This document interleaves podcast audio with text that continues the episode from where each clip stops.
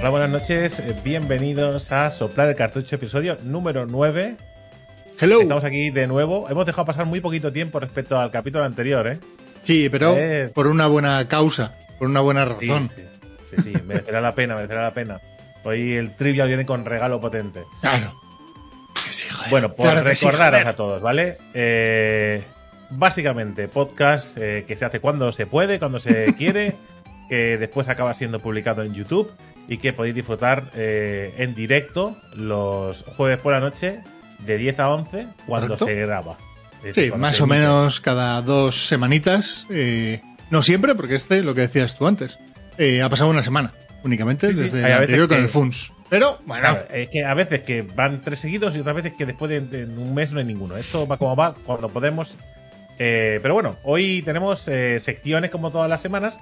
Tenemos el 3 para probar, que este ya es un clásico que se va a quedar para siempre porque me gusta el 3 para quedar. sí, porque además rellenamos 15 minutos bien. Fácil, fácil. No, hombre, pero porque al final es un podcast de videojuegos y Bueno. hablar de videojuegos siempre es interesante. y siempre que traer juegos actuales es chulo. Es chu, chu, pero chulo. juegos actuales y además es traer los juegos que nos da la real gana, realmente. Sí, Es- porque... eh, a- nos atamos poco a lo que a lo que manda ¿no? el mainstream. Sí, de- porque de lo momento. típico sería, vamos a hablar del Den Ring. Y no, No, no, bueno, y esta semana también sería fácil hablar, por ejemplo, de Triangle Strategy, ¿no? también. Que sea Que- muy fácil. Y no, Que lo he esquivado, lo he esquivado, lo he esquivado. Lo he esquivado. las esquivas, sí, sí. Sí, sí. Entonces tendremos el 3 para probar, después iremos con el Trivial, Trivial que hoy viene con premio especial para el ganador, que será Geek. El X2, la copia del X2 para Steam, ¿eh? Yo voy avisando que no es para consolas y demás. Es para, es para Steam. Eh, y por cierto, el Trivial, para que la gente pueda ir abriendo sus Wikipedias y sus tal, va de From Software. Porque claro, no iba a estar el Den Ring, pero de alguna manera sí que tenía que estar. Pero bueno, porque a nuestra manera, ¿no? Eh, los, los homenajes, ¿no? Los honores a nuestra manera. Después hoy traeremos el clásico de la semana, después tendremos el versus, eh, anécdotas de viejunos, ¿vale? Y el zapping, ¿no? Eh, hoy, vuelve. Viene hoy viene fresquito, ¿eh? Todo. Hoy viene fresquísimo. Sí, sí, sí. Además el zapping, bueno, luego, luego lo comento, cuando llegamos a la, a la parte del zapping, lógicamente. Perfecto, perfecto. Una, la sección que eh, entra si, si, si se puede. Está si muy llegamos guapo. a tiempo. Porque el zapping es para todas aquellas cosas que de normal me vetarías. Me he inventado una sección para mí mismo para colarlo ahí. Eso sí, Bueno, pet- petar, petar. Digo, pa, me- Ah, no eso no me- no. nah, eso no. Es lo- los descartes. Correcto. Así vamos que, con el vamos con el 3 para probar. ¿te parece bien? Sí, vamos con el, primero de los juegos que además es, es mío y es el que vamos a regalar luego en el Trivial, que es el X2, aprovechando también que hicimos esta semana el vídeo del Day One del lanzamiento, ¿no? Eh, que algunos nos acusó de vencidos, por lo que sea, pero bueno, no tiene nada que ver con, con eso, es simplemente que nos permitieron entrar dentro del set de prensa para poder probar el juego y tener un análisis de día 1. Eh, el X2, que, bueno, yo ya lo avisé, ¿no? Eh, Te lo dije a ti, yo que había cogido el juego un poco con desgana, porque me parecía un poco un poco duro de jugar y no tenía muy claro. juego duro. Juego duro. Y no tenía muy claro cómo me iba a entrar. De hecho, las primeras horas fueron bastante durillas. Pero bueno, el X2, que es este RPG de Piranha Bytes, creadores de Gothic o Gothic y Ryzen, además de Elex, de la primera parte, que está disponible desde el 1 de marzo para PlayStation, Xbox y PC. Y que comienza su historia después del, después del LX1, cuando acaba el X1, pasan X años, ¿vale? Y empezamos en, en el X2 de nuevo con el protagonista que es Jax, y que esta vez eh, lo que tiene es una invasión alienígena que gestionar a la vez que medio mundo o el mundo entero está en la mierda, ¿no? Magalan, que no Malagan. Eh, alienígenas, Eh, eh, entre nosotros, ¿eh? No es un buen nombre. Que Magalan. nunca me ha gustado. Nunca me ha gustado. Me, me, me, me cuesta muchísimo. No, no me gusta nada. Pero bueno, monstruos mutantes, alienígenas y humanos que tienen todo tipo de ambiciones y están peleándose entre ellos básicamente por el territorio. Eh, la parte buena, la parte chula, la parte que a mí me ha enganchado, pues bueno, pues la parte del desarrollo del personaje a tu gusto, todo tipo de armas, a melee es una gozada en cuanto a todo el arsenal que tienes, el combate es un poco flojucho, ya lo comentaba en la review, eh, y eh, recolección infinita, que a mí es lo que más me ha molado. Ese, gust- ese regustillo a a Skyrim de poder robar un montón de cosas, a ver si no te pillan, a ver si te pillan. Eh, incluso hay casas que tú pasas por ahí y no te marca como que estás robando. Y bueno, entras y pasas, arrasas con todo porque el inventario es infinito. Y esa parte a mí me ha, me ha molado mucho. Eso y el jetpack. Que no sé si está el jetpack en la primera parte, tampoco me importa. eh, pero que te sirve para, pues bueno, viajar por todo el mapa a tu gusto y acabar en zonas que no deberías de acabar en un momento dado simplemente porque tienes un jetpack y eres el puto Iron Man, ¿no? Entonces, bueno, está guay, puedes mejorar el jetpack, puedes moverte lateralmente, puedes incluso el jetpack llega un momento en el que puedes mejorarlo para disparar con el arco, por ejemplo, estando en el jetpack. Se pone ahí en modo cámara lenta y disparas, ¿eh? es una locura. Entonces está guay. Eh, elecciones de todo tipo, con todo tipo de personajes, y yo me he quedado a esto de acabar. Estoy en el final porque me ha atascado un poco en el... eh, voy por debajo del nivel que me tocaría.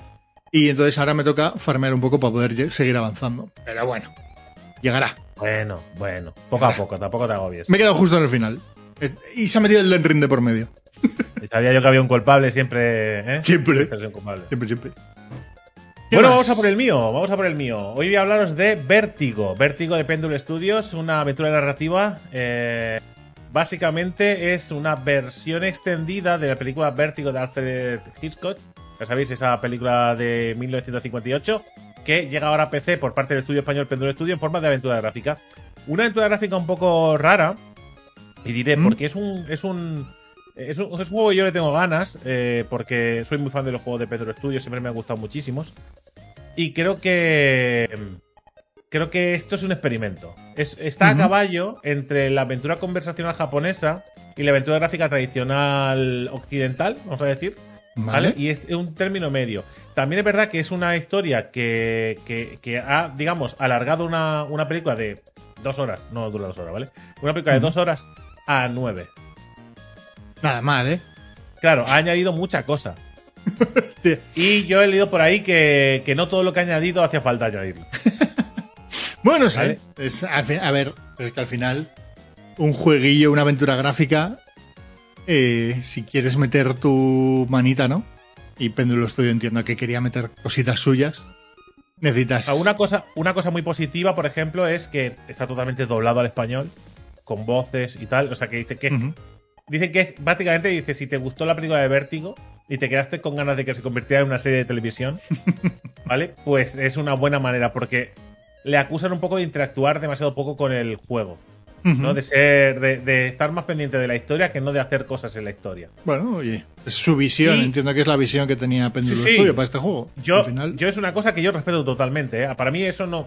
Es decir, para mí eso no resta al juego. Si yo juego al juego y el juego no me divierte, entonces pues el juego lo descarto. No tiene más historia. Me da igual. El planteamiento va a ser el juego. Y después otra queja que ha habido, al parecer, es relacionado con el tema de las caras. Lo digo más que nada, esto lo comento sobre todo eh, de cara a la gente que, que le eche un vistazo a las críticas, más o menos para que sepa de dónde vienen.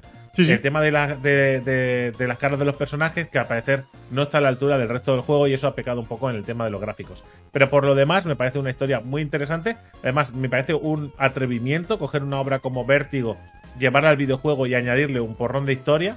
Y como poco me parece un experimento interesante. Y esta gente, hostia, es que Pendule Studios, todas gráficas, se me hace muy difícil pensar que no me va a gustar, lo, al menos para pasármelo. Eh, mira, uno que podemos traer como clásico de la semana es el prim- la primera aventura gráfica de Péndulo Studio, que no me acuerdo del nombre, pero que fue... ¿Eh? No sé. Runaway, No, no, no, no. Antes de, No es Runaway, antes de esto. No, no, no. Monsters. Joder, no me acuerdo ahora. A ver si alguien en el chat. Monster Hollywood, sí, sí, sí. Con, con- con la canción propia que hicieron para el juego y demás. Ah, muy brutal. Vale, pues vamos con el tercero de los juegos. Que en este caso vuelvo yo con ello. Que es. RPG Time The Legend of Wright. Ojo. Vale, vale, vale, Porque vale, este- vale, vale. Lo teníamos olvidado y en una semana, el 10 de marzo, llega, llega a PC y a Xbox, ¿vale? Un RPG hecho a mano, de forma literal, básicamente. eh, papel, boli, cartón y rotuladores. Eh, pero en digital, versión digital. Lanzamiento el 10 de marzo. Y eh, intentaba resumirlo de una manera y, y he pensado, a ver si me lo compras, Drake. Es el juego que si David Ferriz tuviese que hacer un RPG con papel, cartón y rotuladores, lo haría así. ¿sabes? Hombre, sí, un poco sí, porque es el, es el, es el padre que intenta dejar mal al resto de padres, ¿no? El, el padre, padre motivado del, tu- de turno de Twitter, ¿no? Es como un juego hecho, es una especie de consola, ¿no? Es un panel enorme de cartón donde hay una, una libretilla donde van ocurriendo cosas, donde se va desenvolviendo la pantalla, las pantallas y las misiones y demás. Y básicamente eh, lo que incorpora no es solo la parte de RPG de combate por turnos y demás, sino hay un montón de minijuegos, escenarios súper chulos, eh, eh, hay como comandos, ¿no? Pues tienes que hacer, seguir una, una, una serie de, de, de movimientos, ¿no? Con el gamepad y demás. Aparte habrá mazmorras, posadas y demás. Este yo esperaba que acabase en el Game Pass, porque de hecho no está en Steam para poder comprarlo. Solo está en Xbox y en la tienda de Windows. Pero no ha sido anunciado dentro de lo último del Game Pass, con lo cual ahí me ha Igual dejado un poco con la mosca. igual lo añaden en el último momento. Sí, porque de hecho antes estaba viendo un, el tema del el documental de Xbox. Eh, y, es, y es uno de los juegos que aparece al final cuando están hablando de Xbox y del Game Pass en concreto. Con lo cual, bueno, pero puede ser. es, de, es de estos juegos que juegan a no ser juego, Mm. ¿sabes? Eh, que durante los últimos dos años han aparecido varios. De estos que son como eh, juegos que, que tienes que jugar para. como si simulara jugar, pero que no juegas en realidad y se convierten en rompecabezas y juegos divertidos. Mm. De estos juegos raros, pero que interesantes. Es un juego chulo, la verdad. Eh, de estos que prometen, al menos, eh, una experiencia distinta. Sí, yo creo que sí. Pero bueno, este, eh, este costará oh, 30 euros, creo, 29,99. Que no está mal, ¿eh? Para un Es un juego buen indie. precio para es un juego indie precio- tan, tan desconocido, ¿no? Tan, tan Mm. poco Sí. viral, vamos a decir. Sí, El estudio es un estudio japonés, el que está detrás de todo esto.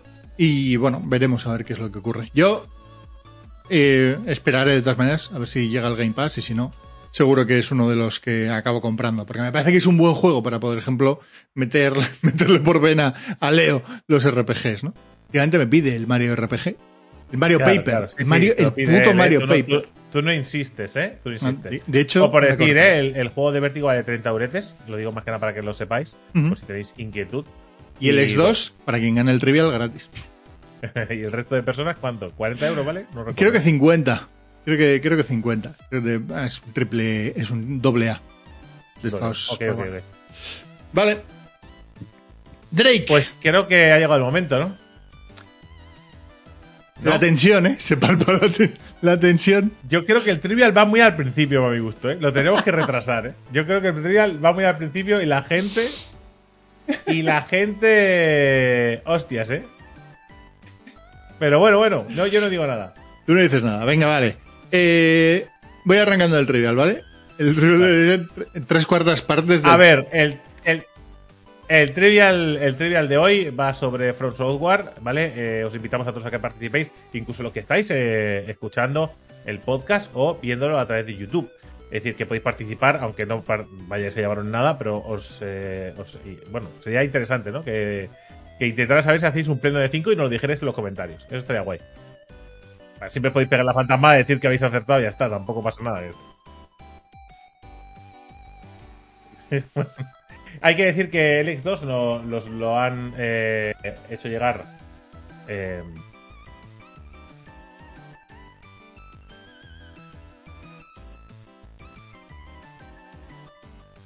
hay, que, hay, que, hay que agradecer a, los chicos de. Lo, diré bien. Si amigo Jay, pero bueno, pero la empresa que al final es quien le cede las keys, ¿vale? Que es eh, THQ Nordic. Gracias a THQ Nordic por hacernos llegar esta key y bueno, pues para poder sortear el juego. Bueno, sortear, a ver, no se sortea aquí nada, ¿eh? Aquí se gana, ¿eh? Con el sudor de la frente y las respuestas.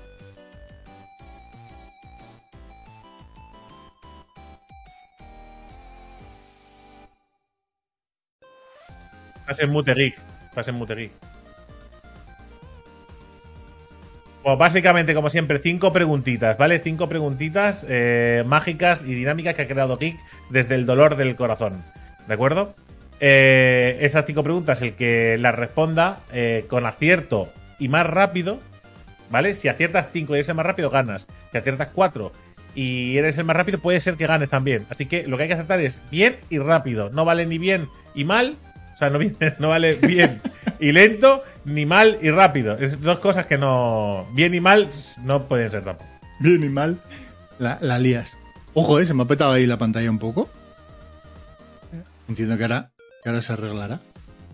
Menti.com. Ya está. Eh, arrancamos, ¿vale? Por no retrasarlo mucho más. Entiendo que, que espero que ahora se arregle, según le dé para adelante. Esto es que los del podcast no se enteran de que te han muteado, porque para ellos ha sido un silencio incómodo. Sí, que además luego lo recorto en postproducción, o sea, tampoco pasa nada. Ah, perfecto. Ah, Venga. sí. Venga, la primera pregunta, vamos, gente, Vamos atentos, eh, que os lleváis un juegazo, os lleváis dineros, eh, dinero Responder con rapidez. ¿Cómo se llama el primer juego que desarrolló From Software?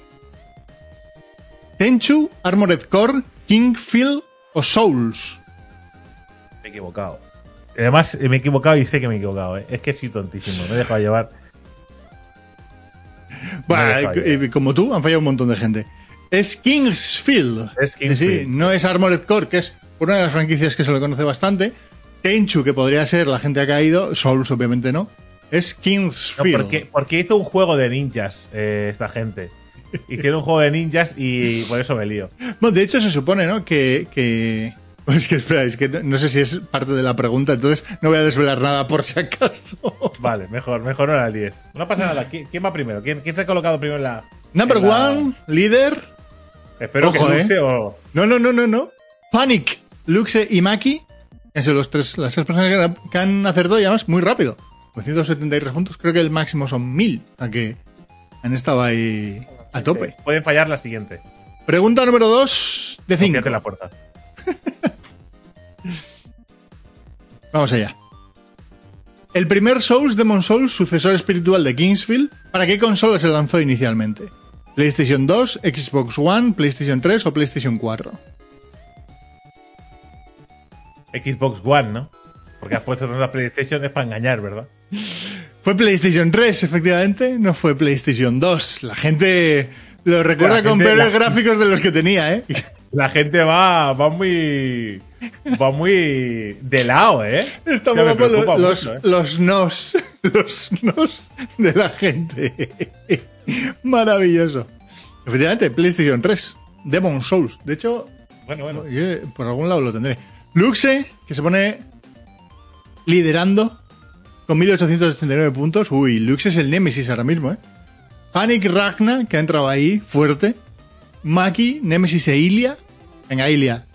y el ¿eh? resto, Ilia, el pozo. idea, está ahí, ¿eh? Bueno, una- un 50%. No, no, sin, sin cero idea como yo, ¿eh? Como tú, sí, claro, es- no es despectivo, ¿eh? From Software. Vamos allá con la tercera pregunta de este trivia especial From Software. ¿Qué papel desempeñó Miyazaki, el presidente de From Software, en Dark Souls 2? ¿Director, desarrollador, supervisor o trabajar en Ghibli? Iba a haber hecho la trampita. Me ha petado. Te ha apretado el trivial. Fue el supervisor, no fue el desarrollador, gente, ni tampoco el director. Que ahí habéis estado bien. Quien haya, quien haya puesto a trabajar en Ghibli eh, es, especificado el presidente de From Software para que luego no se me tachase de tonguista. ¿Vale? Vamos a ver quién lidera ahora mismo. Vamos a ver si Lux se ha fallado. No, Lux se sigue acertando. El problema es que el problema es que me ha petado y no puedo responder. Sea, ni Cuando- siquiera he respondido mal. Cuando Drake dice que. Uy, es que me ha petado. No, no, me ha petado, ¿qué hago? Y aún así, y aún así hay mucha gente por debajo, si no he respondido una. O sea, por favor, poneros las pilas. Venga, Luxe, Ragna y Panic, el top 3. Luxe sigue líder. Ragna a una respuesta correcta. No sé si llegarías, ¿eh, Ragna? Ahí, ahí vas a estar. Y el resto, el resto que dependéis de Luxe. Totalmente. Vamos con la cuarta pregunta. Venga, ¿Qué va, estudio tope, se ¿eh? encargó de realizar el remake de Demon Souls para PlayStation 5? Guerrilla Game, Guerrilla Games, Bluepoint Games, Activision Blizzard King o Ubisoft. Ojo, Activision Blizzard hubiera estado muy guapo, ¿eh? que hubieran convertido Dark Souls en un MMO. Eh, porque Pues sí, fue- es lo único que saben hacer. Bluepoint, Bluepoint Games. Corre- correcto. Muy fácil, dice el cabrón de Luxe. Eh, no fue ni Activision, ni Guerrilla, ni, ni Ubisoft. Fue Bluepoint, que luego fue comprado, adquirido por, por PlayStation. Que son básicamente los que se han encargado de hacer, son especialistas en hacer remakes, o es lo que dicen. Bueno, porque, les han encargado varios y ya se han quedado Y con le- la tarjeta, pero y que les- al final es esto. Y les ha salido es bien. una pena, pero. Ojo, hay gente eh, que se habrá quedado por el camino. Se habrá quedado por el camino, hay gente. Yo creo que. Yo creo que. Básicamente, Es, eh, en la última pregunta está el du, du, du, du, duelo. Ojo, eh, que voy tercero saltándome una pregunta, eh. No, eso no, eso no es verdad. No estás por ahí. El Nemesis. ¿Soy Nemesis? ¿Tú eres Nemesis? Sí. Venga. Tiene que fallar Luxe y acertar Ragna. Y si no, Luxe se llevará el X2. El X2, correcto. Vamos allá. Última pregunta. ¿Qué nombre recibe el árbol de Elden Ring? Ah, por favor, Geek, por favor. Árbol áureo, árbol dorado, árbol desolador, árbol de Edén. Del Elden. Está. Es que claro, a ver, si no has jugado a Elden Ring, ¿qué? Claro. A ver, los que habéis jugado a Elden Ring. Eh. Arbolito. Arbolito. Correcto, era árbol áureo. Esta era fácil. Está. Está. Pero bueno, oye. Ojo, porque Luxe creo que es la primera persona que hace un pleno al 5, ¿eh? No, creo que Maki se marcó. Ka- ¿Sí? Maki o Kaki, uno de los dos. Creo que confundo con el nombre. Kakimakiko, Kiko. Y con 4.620 puntos, Luxefor es el ganador de el trivial especial de eh, From Software. Es Sí, una de la- sus lo, lo que hubiera que sido, lo que hubiera sido lo suyo es hacer un trivial sobre, sobre la gente que ha hecho el Elex, sobre Gothic, el- ¿no? Y estas cosas. Bueno, pero Que está guapo. Pero Ya, no, ha tenido que no. traer a, a From Software y a Miyazaki por aquí. Qué pesado se hace de esta gente, macho. Es increíble. ¿eh? Así que, Luxe, enhorabuena. Luego te pasamos la key. Esta vez no Bueno, hace ya falta. ya veremos. esta, esta vez no hace falta que nadie le ponga eh, amigo a Drake. Drake va haciendo amigos, va añadiendo a gente con la excusa de. No sé si hay un límite y, si no, pues cuando haya un límite, pues lo borraré. Y ya está. Y empezaré de cero otra vez. En fin, eh, pues ya tenemos ganador del trivia, un trivia más esta semana, sin tongo, sin fallo, pero de From Software me ha dejado a mí un poco frío, la verdad. No me deja responder una pregunta, respetado. Eh, tampoco hubiera ganado, ¿eh? Pero, eh, No. yo qué sé, no por No, no. participar bien, me hubiera gustado. ¿Cuál ha sido la que has fallado? La de Eh, he PlayStation. fallado la de. No, de PlayStation no. He fallado la. La del, la del director, esa. No, no sé. Creo que ha sido esa. Una, una. Vale. Igual. ¿Qué más, qué más da? ¿Qué más da? No Claro, ganado, ya ha, está. ha ganado, ha ganado Luxe, que es lo importante. Porque si, eh, lo mejor de todo es que si hubiera ganado yo, posiblemente eh, se hubiera dado al último de todos para compensar. Así que el, podéis hacer una cosa, animarme a mí y quedar últimos, porque eso puede pasar. Claro. Ahora vamos con la siguiente sección, que en este caso es el clásico de la semana. El clásico de la semana que vuelve eh, a estar en mis manos y que hoy os traigo un juego muy especial, un juego muy raro y bueno, muy raro. Raro no es, raro no es, pero Bueno. que tampoco es de estos, de estos, de estos súper conocidos. En este caso es Koudelka. Oh yeah. Hostia, y tienes Vale. hasta el juego, tienes hasta la caja, ¿eh? Sí, Me sí, sí, flipa. sí. Koudelka, un RPG, eh, un RPG y juego sur- sur- de supervivencia de horror, que se dice, ¿no? Supervivencia, supervivencia de horror. Sur- Survival sur- horror. survival. sur- survival. Básicamente, Koudelka nos ponía en la mano de Koudelka, la protagonista, y dos personajes más, un, un sacerdote que se, se unía del pueblo, de gratis, y, y un, y, un, y un señor que tenía magia. Era mago, ¿vale? Y ya. Íbamos, íbamos a, a un lugar que estaba encantado, ¿vale? ¿Mm? Era una historia de terror. Y allí eh, se mezclaba el típico juego de rompecabezas tipo Resident Evil, Vale. pero con un combate por turnos. ¿Vale? Puro Final Fantasy. Con ojo, con animaciones, eh, o sea, con gráficos muy top para el, el momento. Se comparó con Final Fantasy VIII del, del lanzamiento, es decir, una cosa muy loca. Incluso los vídeos, las CGI que eran bastante largas. Es decir, el típico. Que eso se puso muy de moda con los RPG, con los Final Fantasy. Que de repente querían ver una CGI muy larga, que pasaban muchas cosas. Joder, ya te peli. digo. Un baile, ¿eh? Un baile. Claro, ese es el rollo, ¿no? Entonces, eh, en este caso también estaban. Y otro punto a favor del juego es que era muy adulto para lo que nos tenían acostumbrados los RPG que llegaban a Occidente. Era un juego muy adulto y hasta cierto punto pues, eh, macabro, ¿no? Porque lo que nos enfrentábamos a monstruos, eh, pero no el típico de un Final Fantasy, sino a, a- a fantasmas, a demonios, a sillas que volaban también. Tampoco, tampoco todo era, era así. Y otra cosa que, que era muy fascinante era que no solo llegó traducido al español, sino que llegó doblado al español. Ah, sí. Algo que no. Sí, sí, las, las, los, las CGIs estaban dobladas al español. Era una cosa muy loca. Te venía con sus cuatro CDs maravillosos. De hecho, aquí tenemos el. Hostia, Los- los cuatro típicos. CDs. Sí, sí. Cuatro CDs con sus cuatro coloritos. ¿eh? Qué guapo. Cada, cada CD lo abriremos con colores distintos. Ujú. Y cada uno de ellos con uno de los protagonistas en el esto. Aparte también. eh, por supuesto, los famosos, una cosa que los jóvenes no conocerán, esto antes venía dentro de los juegos, era un manual, ¿vale? Pero manual de los buenos, ¿eh? A ¿eh? color, ¿eh? A color de los buenos, de los de cuando había dinero en los videojuegos. Bueno, ¿eh? que es que siempre han sido a color, ¿no? Bueno, hubo una época en que se perdió ya la gracia. Pasamos del, del manual a color a no hay manual y tienes una caja de enorme con un cartuchito pequeñito. O un link a un PDF, ¿no? Que también un link a un PDF. Realmente Kudelka fue para mí un descubrimiento porque eh, eh, pasé de jugar eh, RPGs que estaban orientados a un público muy joven a de repente descubrir que los RPG no era cosa de niños, que, que me podía contarme cualquier tipo de historias y me fascinó. La verdad es que, que me flipó muchísimo. Estaba viendo Eh, aquí en el tráiler, estaba viendo aquí en el tráiler que, que formaron parte eh, desarrolladores de Square. Antiguos Sí, sí, desarrolladores bueno. de Square. Una cosa Es que, a ver, el, el juego está muy inspirado en, en- en los Final Fantasy de Square Enix Y hay cositas que se denotan. Evidentemente, el combate es un- el combate no era fácil, ¿eh?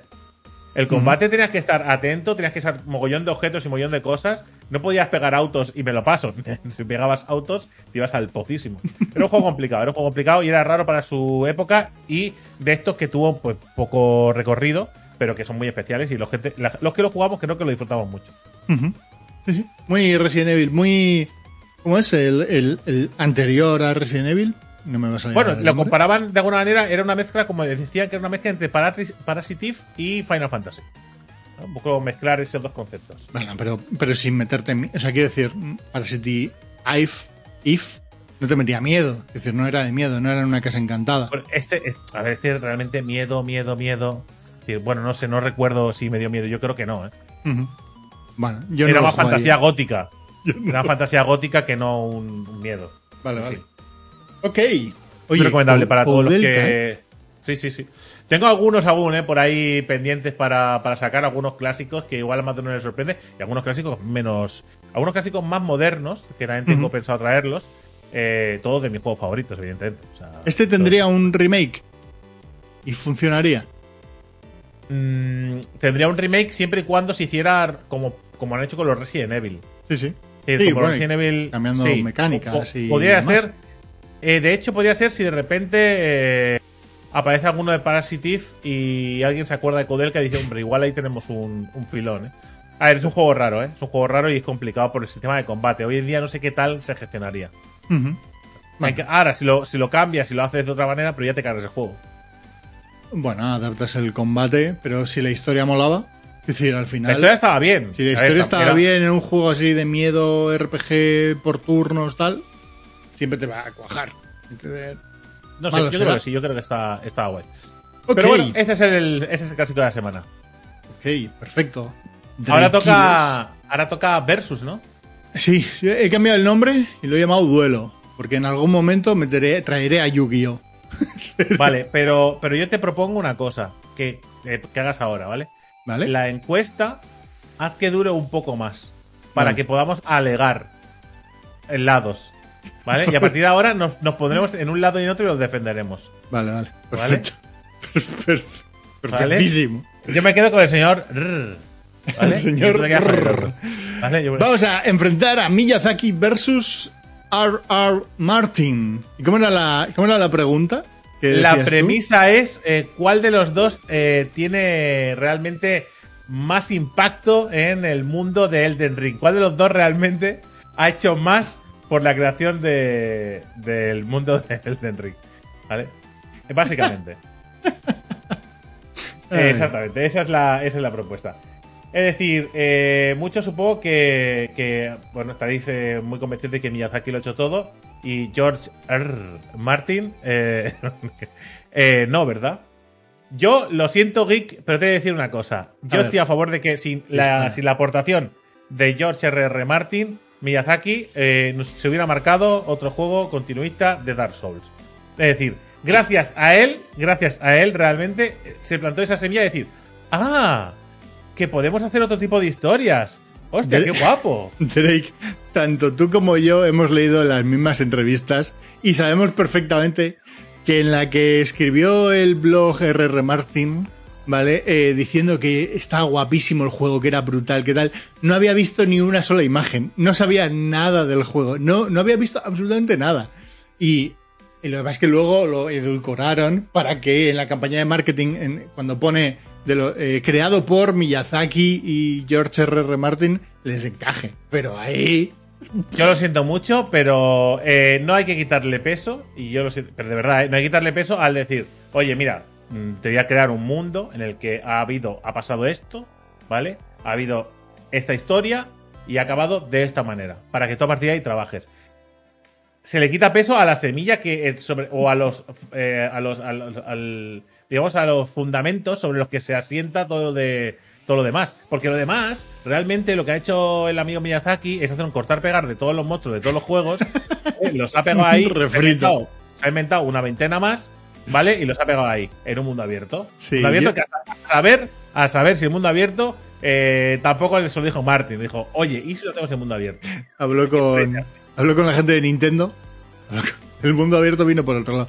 Nah, pero en este caso, joder, con otras cosas te lo compraría, ¿eh? Pero visto lo visto y visto las declaraciones de, bueno, igual George se lleva una sorpresa cuando vea lo que hemos hecho con lo que pasó.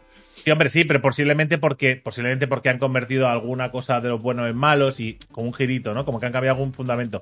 Pero que. Estaría, de- de- estaría, de- de- estaría muy guapo ver los textos iniciales que pasó. yo creo que me sorpre- nos sorprendería más de uno, ¿eh? Yo que lo vendan como NFT, que lo compramos. Y te, y te, más te digo una cosa, podríamos haber enfrentado a Miyazaki y versus el equipo de Front Software, ¿vale? Porque Claro. creo, que Miya- creo que Miyazaki tiene el impacto e- en el juego el mismo que yo, ¿vale? En el crecimiento de las castañas, ¿vale? Nada. Es decir, Buah, tiene no el nombre no. y a- quiero que el juego, quiero, quiero que sea guapo el juego, que, que sea guapo, guapo, quiero que salga el juego. Y No- vale, vale, Miyazaki, vale. No, no lo rebajes con agua cuando sabes perfectamente que el tío es un coco. Eh, pero sí, obviamente, todos los escritores y la gente que tendrá detrás, que no serán Escritores. pocos, eh, tendrá escritores, tendrá gente de narrativa Sí, y gente de, sí, sí. de todo tipo. Pues la gente de narrativa tendrá el paro.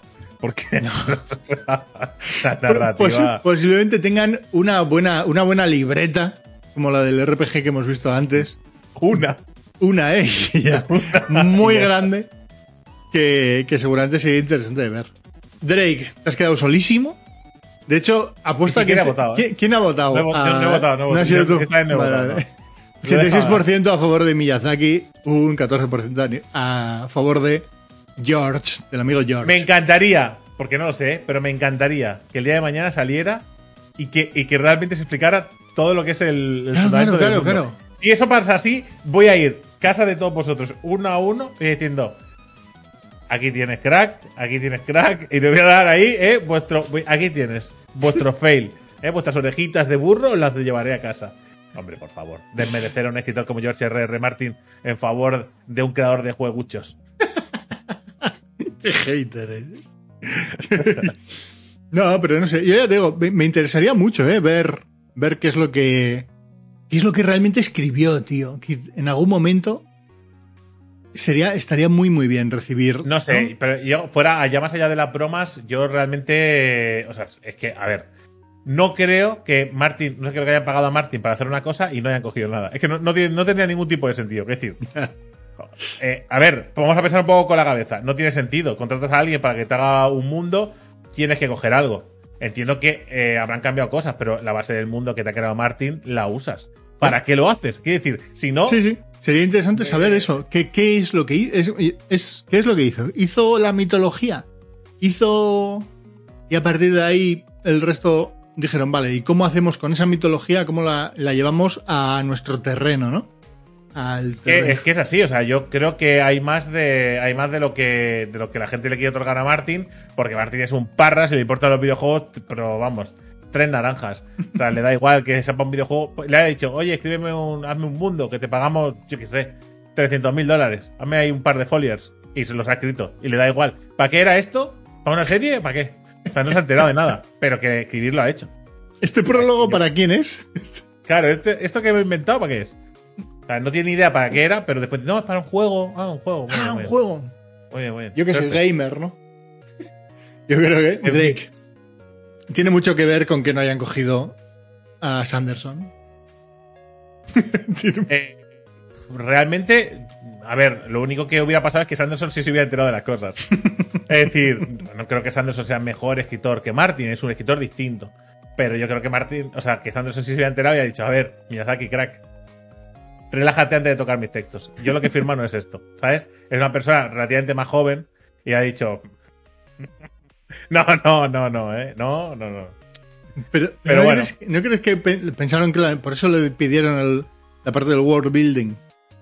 Para poder hacer luego lo que se les antojase. Sí, ¿no? Yo no, yo no, bueno, la parte, sí, claro, evidentemente, pero y que... poder usar su nombre. Sí, eso seguro. O sea, que hay, gran, que, que hay gran interés en usar su nombre, sí, pero tú no pagas esa pasta por usar su nombre y ya está. Si ya lo tienes, lo aprovechas. Es que no Sí, estamos sí. hablando de. No estamos hablando de que se. Yo qué sé, de que le han dicho a Michael Jordan que escriba un guion. Que- quieres que ojo, eh, el nombre. Es que que, yo- es un escritor profesional, es uno de los mejores de- del mundo. Que ojo, A yo nivel de fantasía.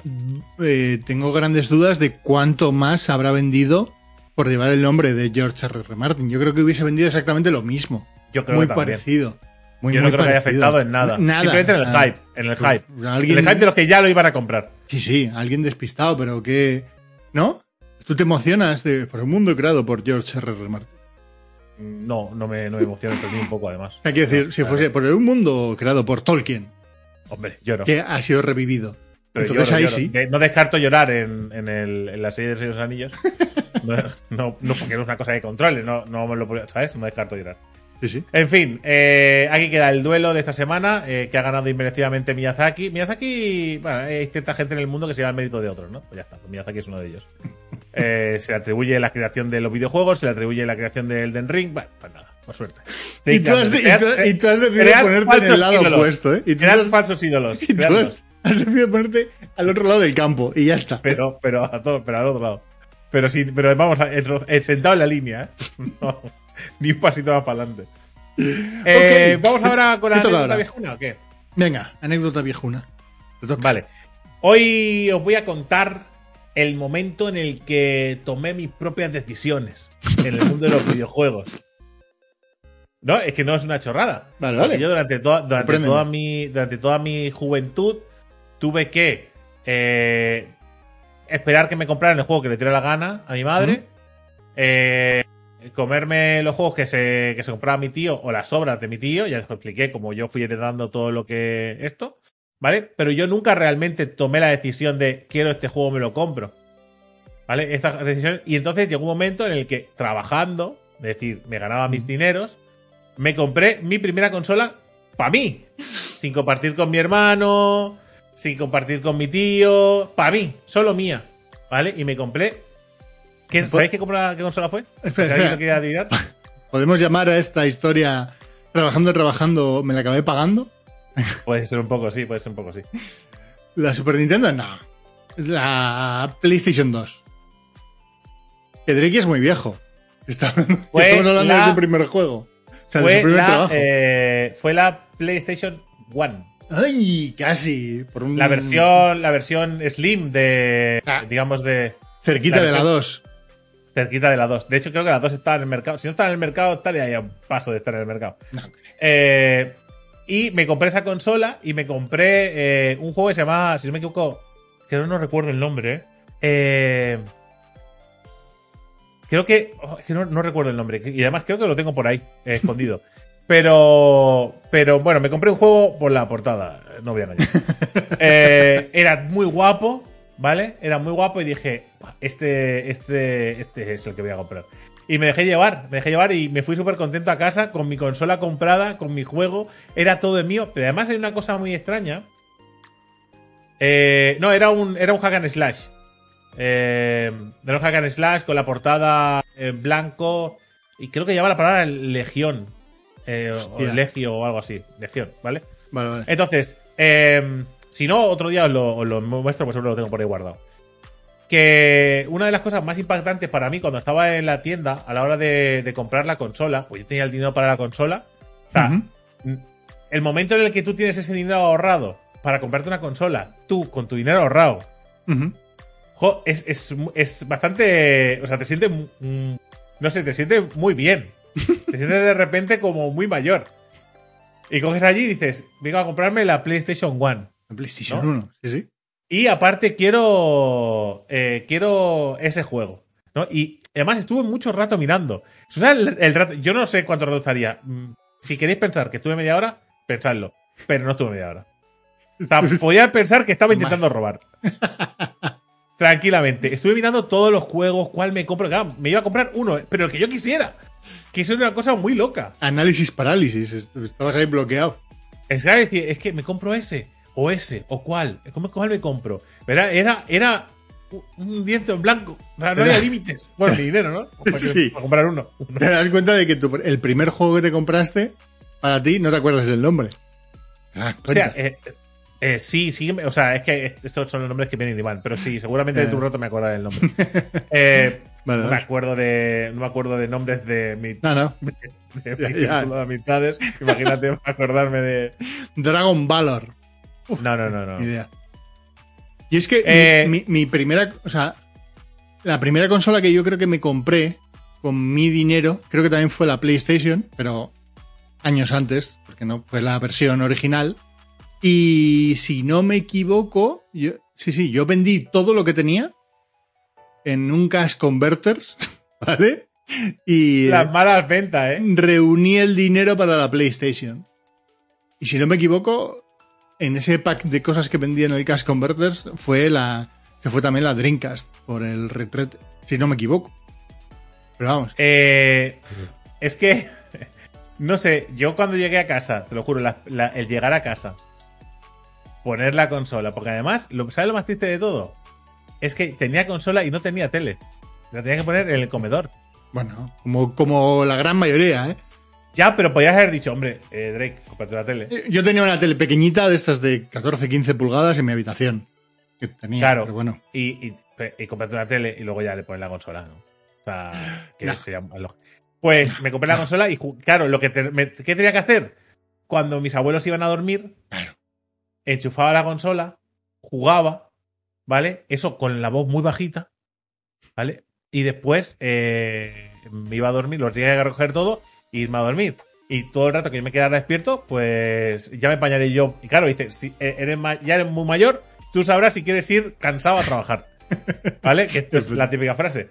Y durante mucho tiempo estuve jugando, eh, de hecho, el- estuve jugando al, al- al juego este, que no recuerdo el nombre, eh, pasándomelo eh, una hora al día. Una hora jugaba, una hora, una hora y media, depende de- del día. Y jugaba y jugaba y jugaba, y claro, pues se hacían eternos los juegos. Bueno, en aquella época ya empezaban a durar un poquito más que lo que habían durado los juegos anteriores. Es decir, y sobre todo la, cuando ya lo pillaste tú, ya estaba, ya estaba Final Fantasy VII. Ya... Qué raro que no te compraste Final Fantasy VII, el primero, primerísimo, ¿no? No, no, no, no me lo compré primero. Eh, pero es que yo es que siempre he sido muy de. Y más de joven. De joven era muy de. Todo el mundo tiene Final Fantasy VII. Todo el mundo tiene no sé, yo sé cuánto. eh, No. Todo el mundo se lo ha pasado. Todo el mundo me va a taladrar. Me voy a coger uno que nadie me vaya, que nadie me vaya a molestar. De joven no, Drake, vaya- de joven no. Todo el mundo ahora está con Miyazaki y tú. Ah, no, pero- raro. Eres el antisistema de los videojuegos, ¿te das Pero cuenta? que no me gustan, que no me gustan los, los Souls que hago, no puedo evitarlo, pero que no. Eh, eh, a ver, es que me pasaba también con los libros, dice, léete este, que, que ya verás, porque, porque en el primer libro, digo, pero si me estás contando el libro, tío, me compro otro. Dice, no voy a comprar el libro que me estás contando. Entonces me compraba libros, eh, novelas, que, eh, que yo encontrara y que yo me leyera primero y así nadie me lo destrozaba. Pero yo no Ujú. tengo culpa de estar rodeado de gente que me reventara los juegos y que me reventara los libros. Ya, o sea, mm, si yo lo tenía que sufrir. O sea, era, era así. O sea, era Pero yo reconozco. eh, no sé qué consola te compraste tú por primera vez con tus dineros. No, yo creo que con mi dinero fue ese, pero claro, antes de, bastante antes de trabajar. Eso, me imagino que la PlayStation saldría cuando yo tendría Estoy calculando 15 años, 16 años. Estaba en el instituto. Yo era el, el pirate del, de mi instituto. Eh, tendría eso, 16 años. 15, 16 años. Pero fue, ya te digo, a raíz de eh, vender todo lo anterior. Todas las consolas previas que no había. Yo me salté. Yo pasé de la Super Nintendo a la PlayStation. No, en el, en el medio. Bueno, es- no, y la Dreamcast que cayó. Pero no sé cómo, no sé cómo acabó la Dreamcast en mi casa, la verdad. Eh, no, no, no, o sea, no recuerdo, no, no, no tengo memoria para ello. O sea, yo recuerdo que, que con la PlayStation 2. ¿vale? Oh, creo que esto ya lo he contado, pero es que es muy ridículo. Con la PlayStation 2, ¿vale? Eh, yo la tenía, eh, si no me equivoco, yo la tenía pirateada, ¿vale? Pero de aquellos que, que, que tenía la que se abría por encima. No sé si la. Si, o sea, había Pues una, había una que era una. eh, La, pirate- la pirateada era una carcasa. Entonces se abría hacia, hacia arriba y ponías el. O sea, metías un juego original, lo abrías, lo sacabas, metías el otro, lo cerrabas y entraba como si. Ya está. Básicamente era ese el truco, ¿vale? El chip. El chip era una carcasa, ¿vale? Bueno, y cuatro cositas más que le hacían, pero básicamente la carcasa. Y recuerdo que me compré el, el Dragon Quest, el, el que salió para PlayStation 2, ¿vale? Recuerdo que me lo compré y un amigo me dijo, hostia, déjamelo, ¿vale? Eh, o sea, hazte una copia, déjamelo y tú juegas la copia. Y dije, no. Digo, o sea, me compro un juego original y quieres que juegue una copia. Dice, no tiene ningún tipo de sentido. Y lo que, lo que acabamos haciendo es intercambiándonos las consolas, es decir, él dándome la suya que está siendo pirateada y yo de la mía que estaba pirateada por, por- porque yo quería jugar el juego original, Original, ¿eh? ¿vale? Y sabes lo más gracioso de todo. Pasó una cosa muy maravillosa, ¿vale? Que eh, un día me llama y me dice, oye, dice, tu consola ha dejado de funcionar. Digo, ¿cómo? Y digo, sí, se ha estropeado. Pero claro, ¿qué pasó otra cosa muy graciosa? Que ese mismo día, ¿vale? Cuando yo fui a usar la consola de él, no funcionaba tampoco. El mismo día. Y claro, le llamo y le digo, vas a pensar que la he roto de... Vas a pensar que te la he roto, pero es que no funciona tampoco. Y me dijo, ah, tío, no cuela. ¿Por qué te has cargado mi consola? Digo, que no me he cargado la consola. O sea, me, me quedé sin juego, se quedó dentro de la consola. O sea, me quedé, mi juego se quedó atrapado dentro de esa consola. Y eso dije, mira, es que se ha quedado así. Digo, pero ¿cómo puede ser el mismo día? Digo, mm, No sé, ¿qué tío. hago yo? O sea, pasó así. Y eh, siempre hubo la duda de si la había roto o no. Juro que no la he roto. O sea, juro que nunca rompí esa consola. De hecho, la tuvimos que desmontar para sacar el juego. ¿Sí? Bueno, Sí, sí, la tuvimos que desmontar para sacar el juego. Y nos quedamos los dos sin consola eh, para jugar a, por jugar a Dragon Quest. Fue maravilloso. No, no. Lamentable, ¿eh? Lamentable. Pero qué eh, juro. casualidad. O sea, podía, podía decir, podía decir perfectamente ahora, pues rompí la consola, que se joda, ponerme roto en la otra. Pero no es verdad. No es verdad. O sea, porque yo no soy así. O sea, que decir, no. En todo caso, hubiera dicho, hombre, vamos a buscar una segunda mano o algo y, ¿sabes? Y la pagamos a medias, aunque sea. Sí. ¿sabes? Pero como los dos quedamos sin consola, pues dijimos, pues nada, Ala. mierda. O sea, ya no tenemos consola. Nos vamos a jugar a rol. Al PC. Ahora, para el PC, al Diablo 2. Sí, sí, Vale. fue así. Es que curioso. No, no, yo. Oye, es doble anécdota hoy, ¿eh? Doble anécdota. Doble, ¿eh? doble anécdota. Y es que no, Es no. Me, me acuerdo de una después de la otra. Ya. Yo es que a partir de ahí ya, como empecé a currar muy, muy pronto, o sea, yo con 20 años empecé a currar, 20, 21, eh, y a ganar mis dineros. Y, y al de seis meses de estar currando, me fui a un piso de, como si fuese un piso de estudiantes, pero los cuatro que estábamos ahí trabajábamos. Eh, con lo cual, eh, pues eso, pues me pude comprar todas las consolas que fueron saliendo, me las fui comprando. Tampoco, más los cuatro jugábamos a videojuegos, los cuatro, había, había el PC, estaba la consola. Yo que durante mis dos primeros años de trabajo, los dos primeros años de trabajo, yo tenía una paga que era menor, trabajando, ¿eh? Tenía una paga que era menor a la que tenían mis amigos. O sea, yo tenía una paga inferior a la que le daban a mis amigos por, por simplemente por te damos dinero para que te vayas por ahí. Y yo estaba trabajando, ¿eh? Mi abuela cogía todo el dinero y decía, no te lo guardo, te doy una paga. Digo, pero es que es muy poco. Quiero decir, tengo menos que ellos y yo estoy trabajando y ellos no. ¿Cómo es posible? Que también es verdad que, que- que el día eh, cuando me quedé sin trabajo tenía un pastizal y ya ahora, ahora tienes todo este Ah, dinero a lo que te dé la gana. Oh, pues ya, me saqué el carnet de conducir, me compré lo que me dio la gana. Mm, Vamos, no faltaba de nada. No, no, yo es que me acuerdo que vivíamos cuatro en un piso que pagábamos, creo que eran 550 euros. Entre cuatro. en el centro de Bilbao. Se había regalado. pero que era un 550 zulo, pavos. ¿no aquello? No, no, no, no, no, era Esa un- palabra no.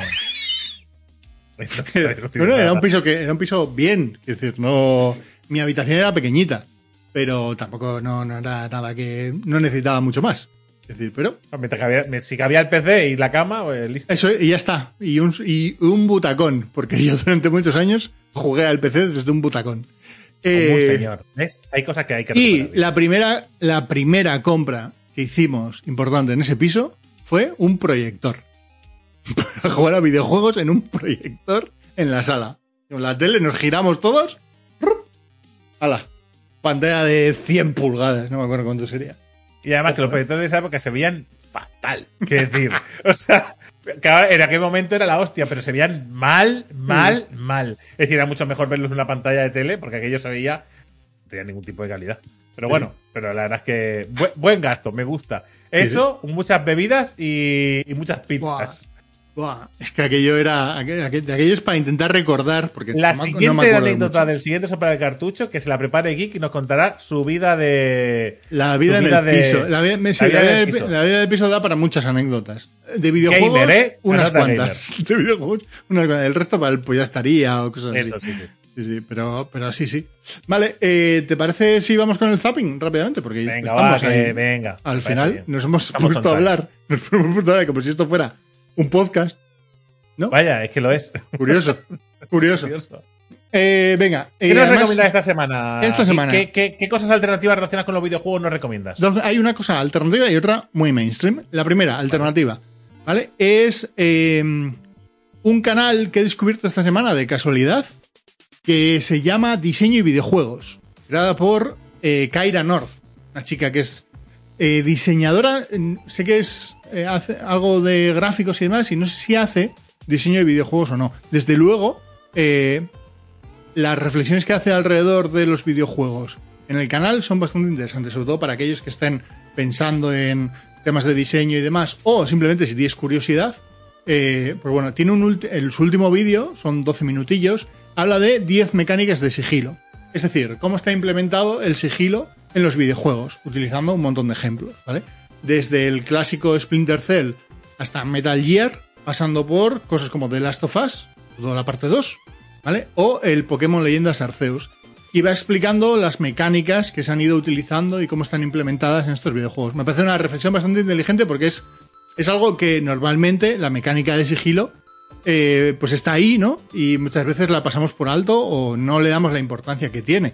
Pero simplemente el hecho de que, por ejemplo, en el Splinter Cell, cómo pasaron de los primeros Splinter Cell con una mecánica bastante compleja para enseñarte el sigilo a la última, que básicamente es, ya no te lo enseño en la interfaz, ¿no? Sino que es la, las interfaces diegéticas, es decir, que te lo enseña el propio juego con un elemento que tiene el personaje en el traje, ¿no? Entonces está guay, está muy, muy, muy bien. Me ha parecido muy interesante. Y lo narra brutal. Me parece que brutal. ¿Cómo está explicado? ¿En 12 minutos? No, del, del tironcito. Así que, este uno. Es un canal pequeñito, ¿eh? Tiene 2.000 suscriptores. Gracias, ¿eh, gente? Gracias por el apoyo. Es un canal muy, muy chiquitín. Tiene 2.000 suscriptores, creo. Eh... Voy a tener mi propio canal de sigilo, un respeto. vale. Y el segundo este Drake, yo creo que tú lo tienes todavía pendiente. Es el documental de eh, la Xbox, de cómo se creó la primera consola de videojuegos de, Microsoft, ¿vale?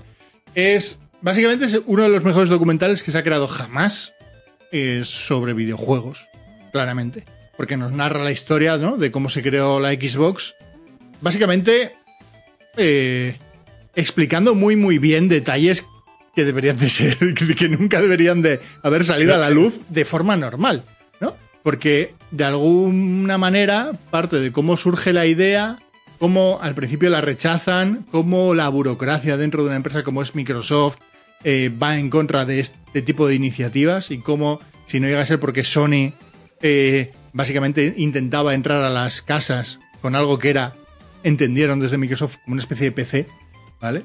si no, no hubiera salido. Cómo hay una lucha interna entre varios departamentos por quién hace la consola y cómo debería ser esa consola, ¿no?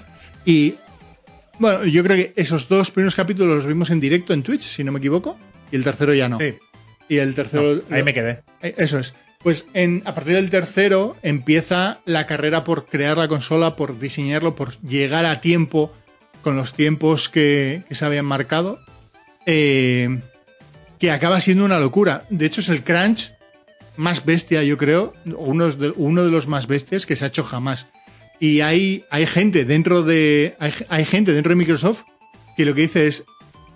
Si alguien salió de allí manteniendo la relación con la que había empezado el proyecto, es un héroe, ¿vale? Porque debe ser brutal la escabechina. Yo leí el otro día un artículo sobre eh, el crunch que hacen en From Software. ¿Vale? No, no, lo leí, ¿eh? Diciendo, eh, Elden Ring, algo así como Elden Ring, es, es, es uno de los mejores juegos de la historia y posiblemente eh, la empresa de los mejores crunch de la historia también. O sea, Bueno, una cosa bastante heavy sobre el tema de los crunch. Pero no, no es por nada. Pues bueno, el documental luego en realidad sigue avanzando, no se queda solo en la primera Xbox, sigue avanzando, habla de habla de una cosa que es bastante curiosa, que es el Xbox Live, ¿no? Y cómo la visión de- del Xbox Live y cómo la gente tachó de loco a la persona que planteaba eh, cobrar por jugar online. ¿Vale? Y cómo fueron dándole forma a todo el concepto del Xbox Live en un momento en el que era imposible que nadie pagase por, por jugar online. Yo estoy a favor de las consolas, ¿eh? Ya Correcto. ahí. Madre mía. Está bastante- ¿Cómo la coló, eh? Está bastante curioso. Y bueno, sigue avanzando a la Xbox 360, el Anillo de la Muerte, eh, Kinect. Hablan de Kinect, hablan de la Xbox One y llegan al presente básicamente con el anuncio de, de las Xbox actuales y todo el giro, toda la parte de Game Pass y demás. Y, hablan un poquillo de Phil Spencer. Es interesante porque todo el documental, al final del día, acaba alrededor de la visión del propio. Es seguir la visión, te puedes estampar. Porque en el camino de hecho, el documental es, es, por encima de todo, es una oda al fracaso, a las hostias, a que todo el mundo, en cualquier sitio, se mete hostias de, la más, de las más serias. Bueno, es de, eh, yo creo que este documental, por lo que vi y tal, eh, y por, por lo que me has contado tú, eh, va más de desmitificar que, que, que de otra cosa. Es decir, que las cosas no son como la gente se piensa. Sí, sí. Que la gente se monta unas películas muy guapas de cómo son las empresas, de cómo se desarrollan videojuegos. Y no deja de ser trabajar en cualquier otro sitio y, y aguantar cosas que, que, vamos. Y que muchas veces, locura. y que muchas veces es que se alineen los astros. Sí, que la gente escucha videojuego, pero si en vez de escuchar videojuego, escuchar a madera o escuchar a, o escuchar a cualquier otra palabra, no se emocionaría tanto, pero al final es como trabajar en cualquier otro lado y tiene los mismos problemas, si no más, porque los videojuegos eh, tienen su apartado no especial para, para pegársela y irse a la calle. Pues bueno, un documental en seis partes, un viaje de más de 20 años que la gente puede ver en el canal de en el canal de Xbox y que está ahí para ver libremente. Está muy Pues, guay, es un eh, ejercicio súper chulo que ojalá viésemos de otro tipo de, de cualquier otra empresa, me da igual. me ¿eh? gustaría, eh, me gustaría el de PlayStation, me gustaría principalmente. Sí, o de- incluso de Nintendo, es decir, o Vale, de, de Nintendo sería una locura, no se acabaría nunca, ¿eh? La serie más larga de la historia, ¿eh? Pero no, Bueno. pero de Nintendo hay mucha información, ¿eh? Se podría hacer una serie aunque ellos no quisieran. ¿eh? Sí, es verdad, pero bueno, ahí está el libro. ¿Te, te acabaste de leer el libro de Iwata? La parte de No, Iwata. lo, lo tengo, no, lo tengo para cuando me lea el que estoy viendo ahora, después leerme de Iguata. Es que la época de Iwata tiene, tiene, tiene serie también, ¿eh? Tiene una serie, la, una, vi- un vídeo solo de la vida de Iwata es la, sería la hostia. Pero bueno. Vale, pues, gente. Gente, terminamos el soplar cartucho de hoy, episodio 9. Espero que hayáis disfrutado muchísimo de, de este episodio, igual que nosotros haciéndolo. Nosotros es el momento amable de los videojuegos de la semana. eh, es en el que estamos aquí tranquilamente, hablamos de videojuegos un ratito, nos lo pasamos bien y disfrutamos como todos vosotros. Así que nos vamos, os dejamos con el karaoke de Super el Cartucho. Nos vemos en el siguiente episodio, que será cuando tenga que ser y que será mejor que el anterior, porque siempre eh, lo hacemos mejor. Sí, Es así. creo que podemos avanzar, que no será la semana que viene. Eso lo podemos, lo podemos asegurar. Así que, gente, está mínimo dentro de un par de semanas. ¡Chao!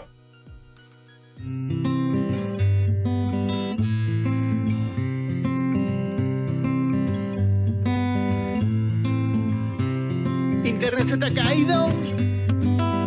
Sopla el cartucho. Un perro te ha mordido. Sopla el cartucho. El examen suspendido.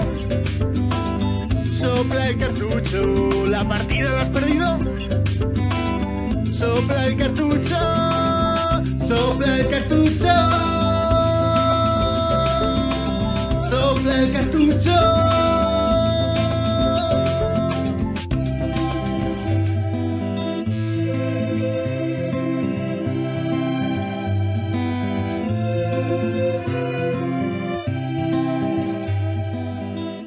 El cartucho, un podcast de videojuegos de Random Topic Games.